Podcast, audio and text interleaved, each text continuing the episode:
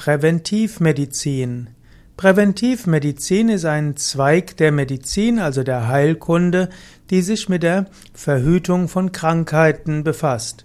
In der Präventivmedizin will man Krankheiten gar nicht erst entstehen lassen. Die Präventivmedizin befasst sich damit, wie man ein gesundes Leben führt. Man könnte auch sagen, Präventivmeditation, Medizin ist die Gesundheitskunde. Die Präventivmedizin kann einige Tipps geben, wie man gesund lebt und kann diese Tipps auch überprüfen anhand von wissenschaftlichen Studien. Die Präventivmedizin braucht natürlich gute medizinische Studien, um gute, Auf, gute Aussagen zu machen. Der Stand, äh, wie er heute ist, 2017, ist so, dass die Präventivmedizin einige Risikofaktoren für die Gesundheit festgestellt hat und einige Tipps dann für die Lebensführung entwickelt hat. Im Grunde genommen geht es in der Präventivmedizin darum, das, was nicht gut ist, zu vermeiden und das, was gut ist, mehr zu machen. Schlecht ist zum Beispiel laut Erkenntnissen der Präventivmedizin Rauchen, Alkohol trinken, zu viel Fleisch essen, Zucker, und eine einseitige Ernährung. Umgekehrt würde die Präventivmedizin sagen, dass es sehr gut ist, eine gesunde Ernährung zu haben, auch mit Vollkorngetreide, mit Hülsenfrüchten, mit Gemüse, Salate, Obst, Nüsse und kaltgepresste Öle.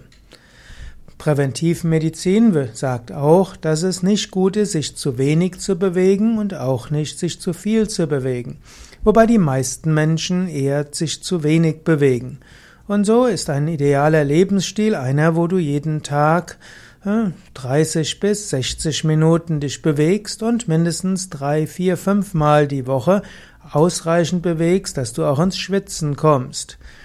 Die Präventivmedizin macht bestimmte Vorschläge für ein Sportprogramm, was darauf hinausläuft, dass man Krafttraining, Ausdauertraining, Flexibilitätstraining und Koordinationstraining macht.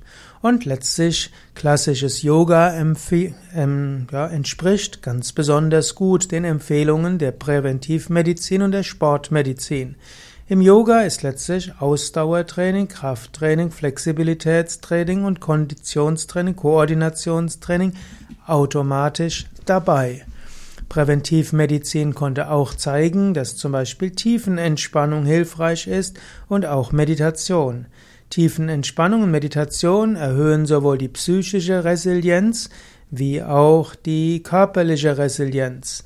Im Grunde genommen, wenn man das macht, was der Salutogenese förderlich ist, also was der Gesundheit förderlich ist, dann kann man Krankheiten vorbeugen. Präventivmedizin hat auch festgestellt, dass die Psyche eine Rolle spielt. Wer sehr gestresst ist, sich viele Sorgen macht, Ängste hat, ärgerlich ist, der neigt zum einen mehr langfristig zu schwereren psychischen Erkrankungen wie auch zu körperlichen Erkrankungen. Und so empfiehlt die Präventivmedizin auch an der Psyche zu arbeiten. Wenn man, wenn du lernst, freundlich mit dir selbst, mit deinen Mitmenschen und mit deinem Leben umzugehen, dann hast du weniger Gefährdungen für Erkrankungen.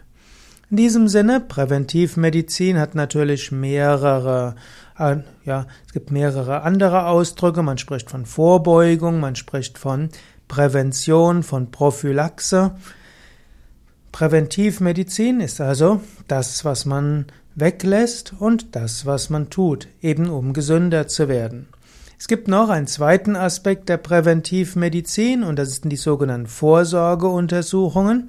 In dieser Vorsorgeuntersuchungen will man schauen, welche Erkrankungen noch in einem Stadium sind, dass man sie leicht behandeln kann. Man spricht deshalb auch von der Präventivmedizin, äh, im 1 und Präventivmedizin 2.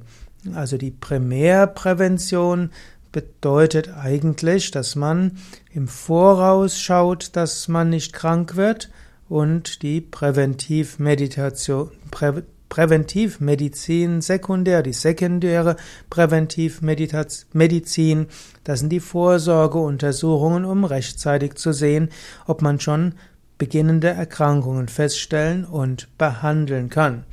Leider wird in der Medizin oft mehr Wert auf die Vorsorgeuntersuchungen gelegt und weniger Wert gelegt auf einen gesunden Lebensstil. Klug ist, zu schauen, welche Vorsorgeuntersuchungen hilfreich sind. Zum Beispiel Vorsorgeuntersuchungen für Darmkrebs gilt als wichtige Vorsorgeuntersuchung und welche eben nicht so hilfreich sind und vielleicht sogar mehr Sorgen machen als tatsächlich helfen. Währenddessen die Primärprävention, die ist in jedem Fall gut.